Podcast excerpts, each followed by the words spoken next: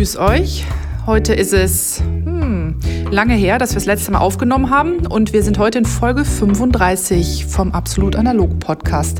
Ich bin die Moni und bei mir sitzt wer? Der Chris natürlich. Ähm, ja, das Leben kommt manchmal dazwischen und äh, dann muss man halt andere Dinge tun. Aber wir sind wieder da. Bei uns ist das Leben manchmal auch von Nähmaschinen geprägt, aber dazu an anderer Stelle mehr.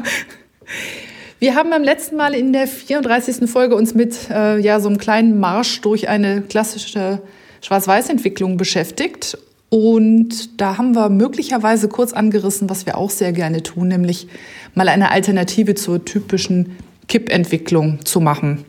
Und darum geht es heute, nämlich um unser Lieblings-Pet-Peeve Standentwicklung. Da kam auch, glaube ich, zwischendurch noch eine Frage zu dem Thema. Also wir, wir äh, gehen das jetzt mal richtig strukturiert an und du hast dich heute Mittag aufs Sofa gesetzt und hast irgendwie äh, alles, was wir dazu wissen und mehr zusammengetragen und aufgeschrieben und ja, die Standentwicklung. Ja, das, also die Frage, die wir dazu bekommen haben, ist eigentlich eine, auf die ich erst in der nächsten Folge richtig vertieft eingehen wollte, aber die hat auch Teile zur Standentwicklung. Ja gut, gucken, fangen wir mal damit an. Was, was ist es eigentlich? Also ich habe das schon kurz erwähnt, eben es ist eine Alternative zur Kippentwicklung. Und wie man aus dem Namen schon erkennen kann, kommt Stand drin vor, bedeutet also relativ wenig Bewegung der ganzen Suppe. Und ähm, bei unserem Lieblingsentwickler, das tut, ist nicht bei allen der Fall, bei unserem Lieblingsentwickler Rodinal kommt ähm, dann das Korn weniger deutlich raus und hat auch insgesamt, weil das Korn weniger deutlich ist, haben die Bilder auch etwas weniger Kantenschärfe.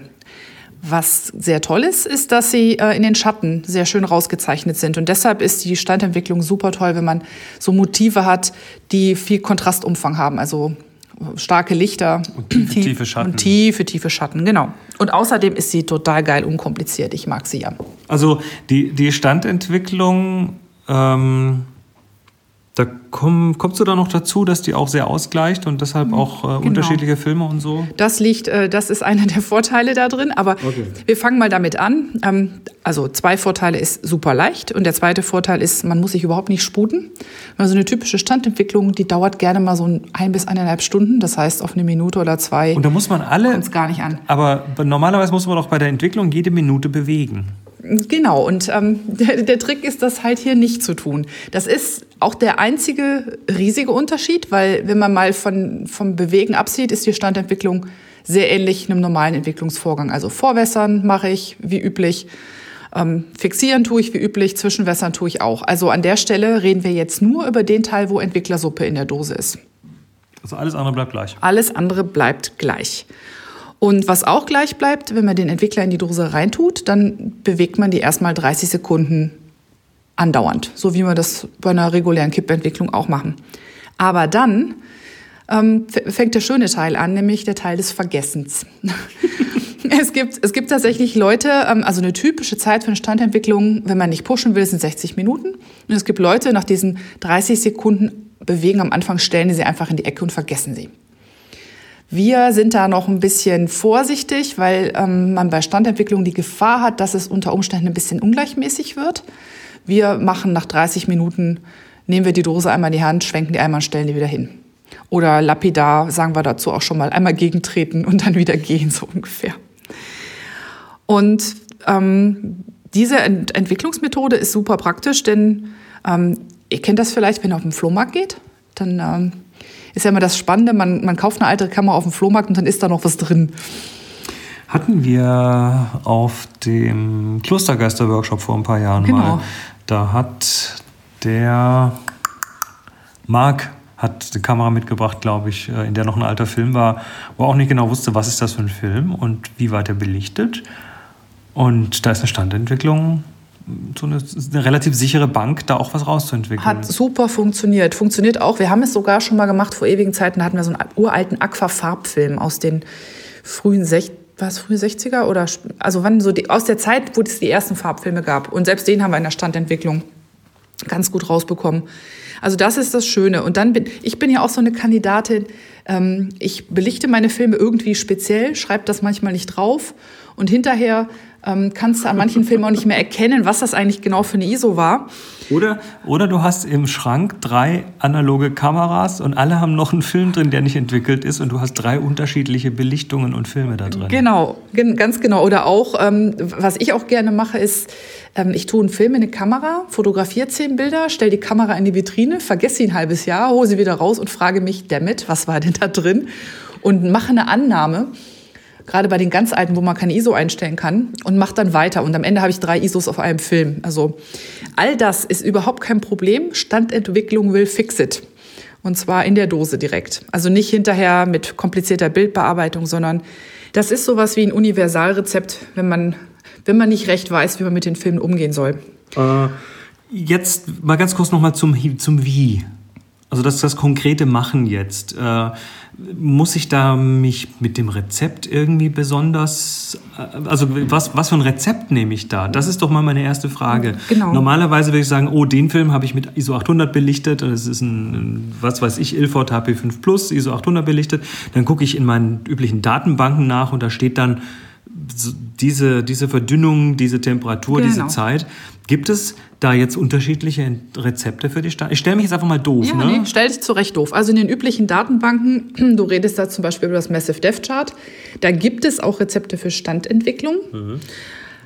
Aber beim Recherchieren habe ich festgestellt, dass das, was ich für gesetzt gehalten habe, nicht zwangsläufig immer so ist. Also unser typisches Rezept für Standentwicklung ist zum Beispiel mit Rodinal diese Entwicklung zu machen und dann mit einer sehr geringen Verdünnung mit 1 zu 100. Manche gehen sogar noch niedriger ran, mit 1 zu 200 zu arbeiten. Also das ist äh, schon auch höchst ökonomisch an der Stelle. Absolut. Du hast halt einfach eine Mindestmenge Entwickler, die du brauchst, um einen Film zu entwickeln und drüber gehst du auch nicht. Also und, und, und äh, bei der Standentwicklung wird der quasi mhm. auch verbraucht. Das heißt, du kannst ja auch ruhig noch drei Stunden stehen lassen, da passiert dann eh nichts genau, mehr. Genau, was frei nach dem chemischen Motto, was weg ist, ist weg. Ne? Und ähm, ja, das funktioniert für uns sehr gut, dieses Rezept. Für uns funktioniert das super. Interessanterweise habe ich festgestellt, dass es durchaus auch Leute gibt, die eine Standentwicklung nicht mit dieser extrem dünnen Verdünnung machen, sondern auch mal mit Rodinal 1 zu 50. Das habe ich aber noch nie gemacht. Also ich finde es sehr charmant, dass irgendwann alles weg ist und dass ich mich da nicht mehr kümmern muss. Es, es gibt einem so ein bisschen Ruhe. Ne? Das gibt einem sehr, sehr viel Ruhe. Man wird extrem relaxed. Also wir haben ja früher viel in unserer Küche entwickelt, bevor wir diesen separaten Raum hatten.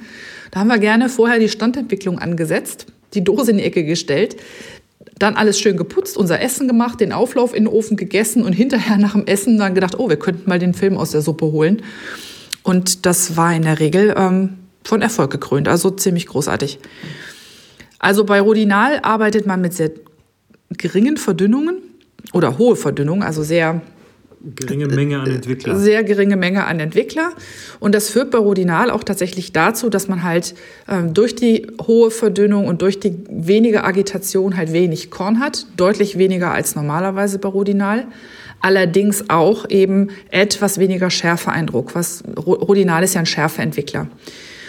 Und es gibt aber auch, das, bevor wir gleich dazu kommen, wie es funktioniert, ähm, es gibt auch andere Entwickler, mit denen man es machen kann. Ich habe gefunden, dass es mit HC 110 gemacht wird. Der ist allerdings bei wenig Agitation und geringerer Menge, also mit hoher Verdünnung, ist der eher schärfesteigernd und auch kornsteigernd. Oh. Und es gibt, äh, was mit HC 110 geht, geht auch immer mit Ilfotec. Das ist nämlich eigentlich derselbe Entwickler. Und äh, was auch sehr gut klappt, ist Kaffee 0CL. Also die gute alte ähm, Kaffee- und Waschsoda-Suppe. Haben wir da schon eine Sendung drüber gemacht? Ich glaube nicht. Ich bin mir nicht sicher. Ich glaube, das müssen wir irgendwann noch mal tun. Was ihr jetzt nicht sehen könnt, ist, dass Chris sich durch das klickt, was wir schon aufgenommen haben. Ich klicke mal kurz hier durch. Nee, Kaffee Null haben wir tatsächlich noch nicht gemacht. Also das wäre noch mal eine ganz eigene Sendung. Müssen wir auch noch mal machen. Dann ähm, sieh dich vor, da bereite ich wieder viel vor. Ähm, genau. Also mit denen geht's auch. Und dann gibt's noch Spezialisten, die mischen. Entweder Xtol mit Rodinal oder HC110 mit Rodinal. Was? Ein, ein, ein Entwickler-Cocktail? Richtig, ganz genau. Wie viel Sinn und Unsinn das ist, ich muss gestehen, ich habe es noch nicht probiert. Ich kann dazu nicht sagen, ich habe es nur gefunden. Einer von den Links, die ganz, ganz viel über Standentwicklung im Allgemeinen und Speziellen und über so Rezepte ähm, preisgeben. Den tun wir in die Show Notes. Das ist digitalrevolution.com und der hat eine eigene Kategorie nur zum Thema Standentwicklung. Und da findet man ähm, Audioblog-Einträge, ähm, viele, viele Beispielbilder und auch einige Tipps zu Filmen, mit denen sich äh, Standentwicklung sehr gut verträgt. Also das ist ein Link, den haben wir auch im Buch absolut analog drin, aber ähm, der hat sich seitdem stark, also stark verändert. Das heißt so viel wie deutlich angereichert. Da ist viel interessantes Zeug drin. Ähm, wer sich da für die Standentwicklung interessiert und auch für die Spezialrezepte, der kann da ja mal gucken gehen. Aber so. jetzt haben wir das Wie, äh, das, nee, warum funktioniert's, haben wir noch nicht. Ja, erklär mal. Ähm, was bei der Standentwicklung ist, halt typisch ist, besonders bei Rodinal, dass man in der Regel halt mit diesem Minimum an Entwickler arbeitet den man überhaupt braucht, um eine Rolle, zwei Rollen, wie viel Film auch immer zu entwickeln. Und was typisch ist, bei so langen Standzeiten und ähm, geringer Agitation verbraucht sich der Entwickler sehr, sehr langsam. Das ist ganz besonders dann toll, wenn man halt Bilder hat mit einem großen Kontrastumfang. Da, wo der Film viel Licht gesehen hat, da ist er ja später schwarz. Da ähm, da geht, muss auch der Entwickler viel arbeiten. Da muss der Entwickler unheimlich viel arbeiten, da verbraucht er sich vergleichsweise schnell, aber weil man ja nicht agitiert und nichts nachkommt, hindert das auch, die Stellen daran auszufressen. Das heißt, die meinst, Lichter werden schön reinbehalten. Da ja? kommt also an die Stelle, wo der Entwickler, äh, wenn, wenn, der, wenn das nicht bewegt wird, kommt da einfach kein frischer kein nach. Kein frischer nach. Irgendwann ist halt an der Stelle der Entwickler weg. Oder es kommt sehr langsam nach. Genau, und, der, und das, das ist deshalb so schön, weil die Lichter in der Regel nicht ausfressen wenn man Stand entwickelt. An den Stellen, die wenig Licht gesehen haben, entwickelt der Entwickler so ganz allmählich die Schatten raus. Weil da, da, da macht er das wirklich ganz langsam, weil da ist ja nicht viel, was umgewandelt werden muss. Und durch diesen Mechanismus ist das eine sehr, sehr ausgleichende Entwicklung. Also die Lichter werden geschützt und die Schatten werden ganz ähm, behutsam rausentwickelt, haben ja auch viel Zeit dazu. Mhm. Ne? Und ähm, das führt dazu, dass das halt besonders gut geeignet ist, wann immer man Angst hat, dass einem die Tiefen absaufen oder man halt gleichzeitig ähm, sehr, sehr stark, also gerade bei so Nachtaufnahmen in Städten hat man das, da muss man, muss man lang belichten, damit äh, in den Schatten noch was ist, aber dann reißen einem leicht die Lichter aus und an so einer Stelle ist eine Standentwicklung sehr, sehr hilfreich. Oder auch beim Pushen zum Beispiel. Ja, das ist ja so ein Klassiker.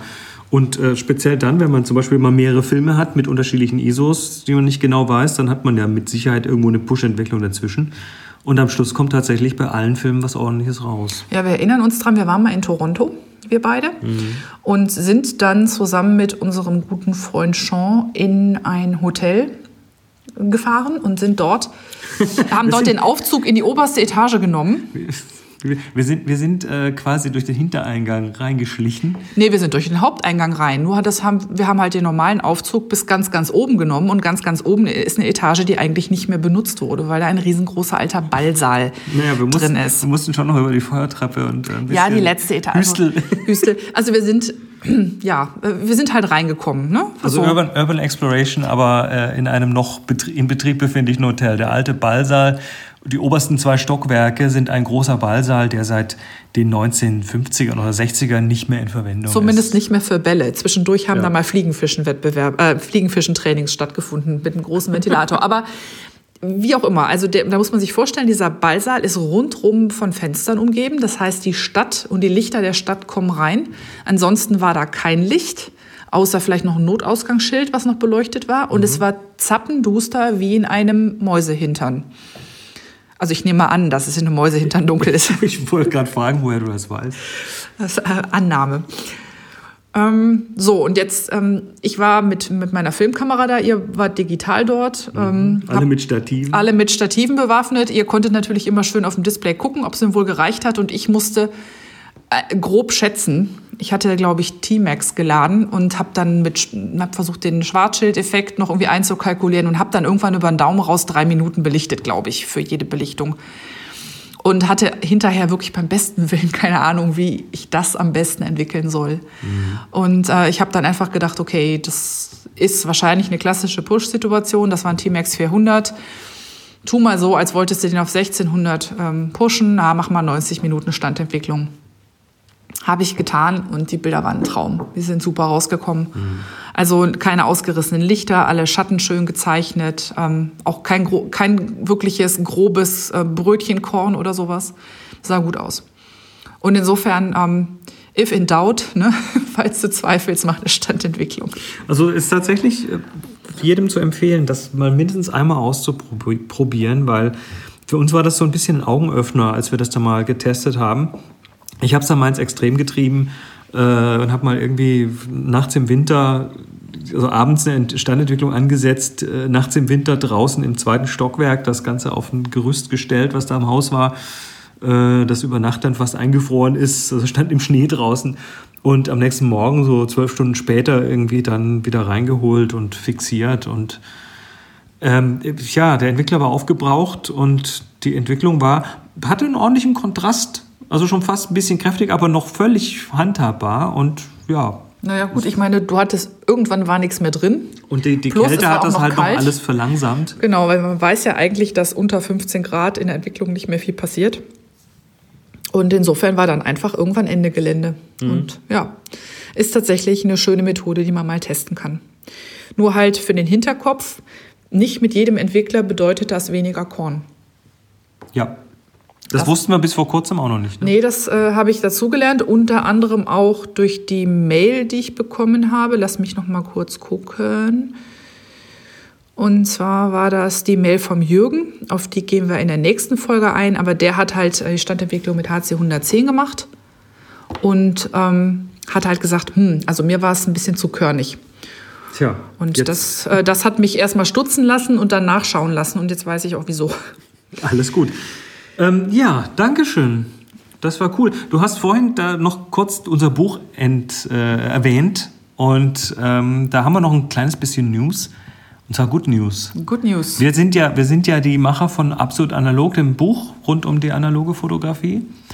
Und wir gehen in die nächste Auflage. Und zwar nicht in irgendeine Auflage, sondern in eine überarbeitete Auflage. Also der Verlag wird das nicht nur einfach neu drucken, sondern das Buch kriegt ein neues Cover und das Buch äh, wird inhaltlich nochmal überarbeitet. Das heißt, da wird jetzt zum Beispiel auch genau dieses Teil noch mit reingenommen, das mit HC 110 äh, möglicherweise das Korn bei der Standentwicklung ein bisschen stärker wird. Äh, wir haben so, so ein, zwei Ecken, wo wir noch was ergänzen wollen. Äh, Sachen, die es einfach in die erste Auflage nicht mehr reingeschafft haben, aus Zeitgründen. Ja, und dann gibt es ja bestimmte Dinge, die sich ändern. Äh, Filme sind verfügbar geworden, andere sind rausgefallen, vom Markt genommen worden. Ähm, ist, ja schon, ist ja schon fast drei Jahre alt, das Buch. Ne? Eben. Das hat ne? sich viel getan. Da jetzt. sind ganze Anbieter nicht mehr da. Das heißt, wir werden da jetzt äh, insgesamt mal dran gehen, sämtliche also, Filmtabellen überarbeiten und, und, und. Einmal rauskehren.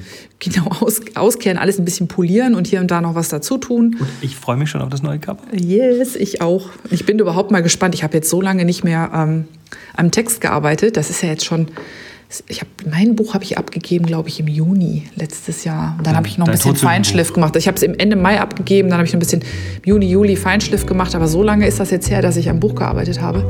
Ich habe jetzt wieder richtig Lust drauf.